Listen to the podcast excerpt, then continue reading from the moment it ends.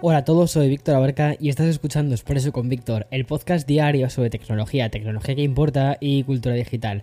Hoy volvemos a ver cómo dos grandes corporaciones, en este caso son Amazon y Sony, van a ejercer presión sobre el gobierno ruso para que paren esta invasión. Y también vamos a hablar de la plataforma musical que está, que bueno, que, que acaba de lanzar TikTok y también del último tráiler relacionado con Star Wars y de la nueva serie del universo de Batman. Vamos, hoy es un día muy muy, de viernes, ¿no?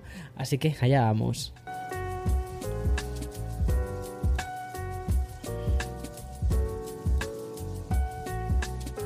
Vale, pero antes de comenzar con la noticia sobre TikTok, porque últimamente no está parando, vamos a hacer una pausa para introducir al anunciante de este episodio. Bien, como te decía hace unos instantes, TikTok no para y eso puede resultar una gran noticia para el usuario, pero quizás no tanto para, la competencia, porque cuando una plataforma se o sea, está robando toda la conversación, todos los titulares, el protagonismo, parece que haga lo que haga va a marcar una especie de antes y de después. Incluso puede conseguir que el resto de los sites también terminen bailando a su ritmo, que es un poco lo que ha sucedido con TikTok durante este último año, dos años, o sea, es una locura. Bueno, pues la semana pasada la aplicación china sorprendió al mundo con este anuncio, que es el del incremento de sus publicaciones. Tras años anclada en el minuto, no fue hasta 2021 cuando dio el paso a los 3 minutos y lo último, que además lo comentamos tanto en Expreso con Víctor como en la newsletter de la semana pasada, esta que te envié el domingo, Em, que por cierto, si no estás suscrito, suscríbete. Te voy a dejar un link, ¿vale? Para que puedas hacerlo, porque además nos estamos currando muchísimo la newsletter. Pensaba que este proyecto iba a ser como un proyecto súper nicho, súper tal. Y la verdad es que está, está, o sea, estoy súper contento, ¿vale? Por la cantidad de personas que habéis decidido suscribiros a, la news y que además la leéis, lo cual es genial. Bueno, como te decía, hemos pasado del 1 minuto, de los 3 minutos y hace unas semanas a los 10 minutos de duración. Bueno, pues ByteDance, que es la empresa matriz de TikTok, ha lanzado una nueva plataforma online de distribución musical. Se llama Sound On y no será una especie de Spotify al uso, sino que más bien es un site que va a ayudar a grupos y artistas a subir y a publicar eh, su, propia música dentro de otras plataformas, desde la propia TikTok obviamente, pasando a, Apple Music, a Spotify, a Deezer y también a Pandora. Además, TikTok se guarda unas en la manga con este nuevo lanzamiento y es que no va a cobrar ningún tipo de tarifa de distribución o transacción a los creadores. Es decir, los se van a quedar con el 100%, siempre y cuando las reproducciones lleguen de la propia TikTok o de Reso. Reso es el servicio de streaming que pertenece también a ByteDance. Respecto a las demás plataformas ya mencionadas como Spotify o Apple Music, la compañía china cede el 100% de los, eh, de los ingresos a los músicos durante el primer año y el 90% a partir del segundo. Sound On ya está disponible en Estados Unidos, Reino Unido, Indonesia y Brasil.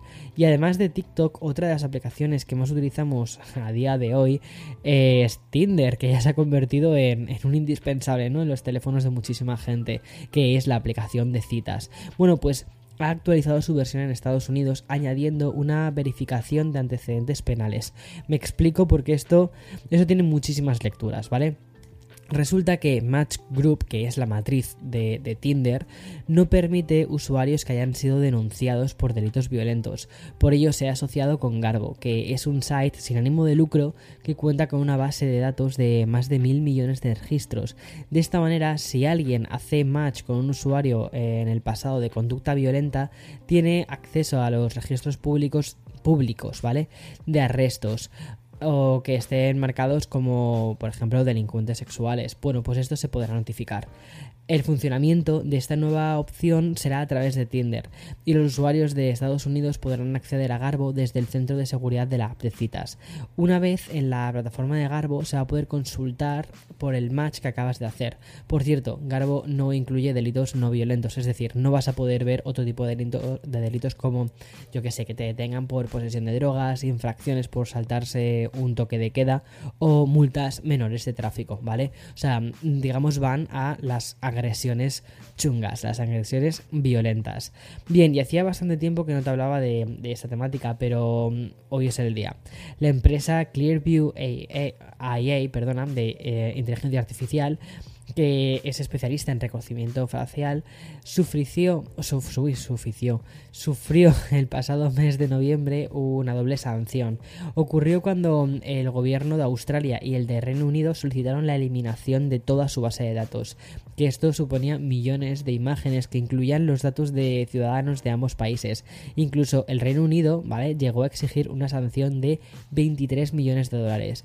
Pues bien, unos meses después, Clearview IA vuelve a ser noticia por lo mismo, y es que el organismo de control de privacidad de datos de Italia va a multar a la firma de reconocimiento facial y lo hace porque entre las más de 10.000 millones de imágenes con caras, un porcentaje está formado por rostros italianos. Por ello, el organismo reclama a la empresa hasta 20 millones de euros por violar la ley de la Unión Europea con el tema de, de la privacidad.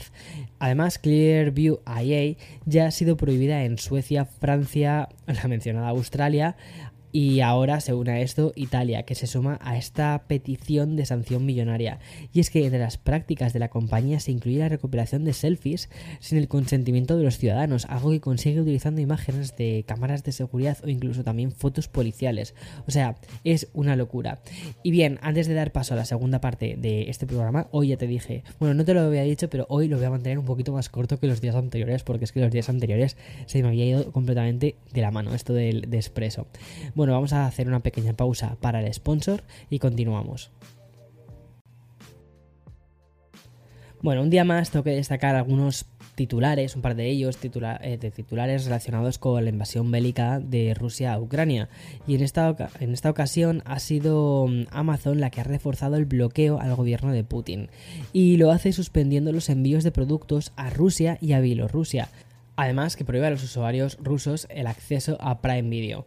La segunda gran compañía que ha dado este paso en las últimas horas ha sido Sony. El fabricante japonés ha detenido todas sus ventas en Rusia, incluyendo el hardware y el software relacionado con PlayStation. Y además de mandar un mensaje pidiendo la paz para Ucrania, ha comunicado que donará hasta 2 millones de dólares al alto comisionado de las Naciones Unidas para los Refugiados y también a la ONG Save the Children. Bueno, eh, la verdad es que este, se, están poniendo las cosas un poco complicadas, ¿eh? Y bueno, acabo el expreso de hoy jueves con un mejor sabor de boca para desengrasar un poco la triste actualidad que nos está llegando desde Ucrania. Y como este, como te dije ya una vez, mi cometido no es eh, em, entristecerte, sino justo mi, mi, cometido es lo contrario, ¿no? Es decir, al final lo que quiero es entretenerte, distraerte, que la tecnología nos sirva como una excusa para mirar hacia adelante y decir, va, las cosas avanzan, avanzan, avanzan. Bueno, bueno, como te decía, para terminar con un buen sabor de boca y descansar un poco, ¿no? La, actualidad que nos llega desde Ucrania, voy a hablarte de una celebración que me encanta y después una rápida mención a dos noticias de la industria audiovisual. Primero, vamos por partes, la celebración. Hoy, 10 de marzo, es el día en el que el mundo abraza más que nunca Super Mario, el gran icono que nos vino del mundo de los videojuegos.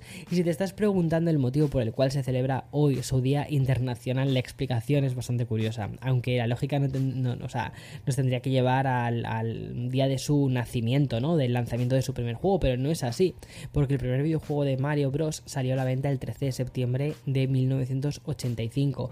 Sin embargo, los fans han optado por jugar con su nombre para elegir este día y lo hicieron cogiendo las tres primeras letras de Mario, Mar, de marzo, ¿vale? Mar, para seleccionar el mes y las dos últimas letras que parecen un 10, el IO, ¿sabes? Para elegir el día. Y así nació el Mario Day, ¿vale? Más o menos, ¿lo ves? ¿Lo ves, ¿Lo ves igual que yo? Vale. bueno, pues Nintendo ha recogido esa celebración creada por los fans y aprovecha esta jornada para realizar grandes descuentos y promociones en muchos de sus títulos y productos relacionados con Mario. Que, a ver, siendo sinceros, Nintendo no suele hacer demasiadas promociones al cabo del año, entonces cuando tienes una, eh, te acoges ahí y dices, vale, por fin puedo comprarme este juego de Mario por un precio algo más razonable. Y es, por ejemplo, uno de ellos, el Mario Bros. U Deluxe, Deluxe que salió en la Wii U y es fantástico, bueno, pues ese juego pasa de los 60 a los 40 euros, lo cual me parece sinceramente un precio bastante más razonable, siendo un juego que lleva muchísimo tiempo en el mercado. Y ahora ya sí que sí, para cerrar este episodio, aprovechando esta semana tan Batman que estamos teniendo, quiero comentarte que HBO Max ha anunciado un spin-off centrado en el personaje del pingüino, además que va a ser interpretado otra vez por Colin Farrell, el encargado de hacerlo en The Batman.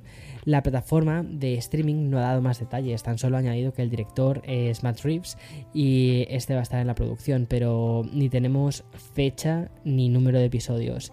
Y por si ayer te despistaste un poco, recordarte que Disney Plus estrenó ayer un tráiler de la serie sobre Obi-Wan Kenobi, que es otro spin-off, pero en este caso del universo Star Wars. Va a llegar el próximo 25 de mayo, es decir, dentro de nada.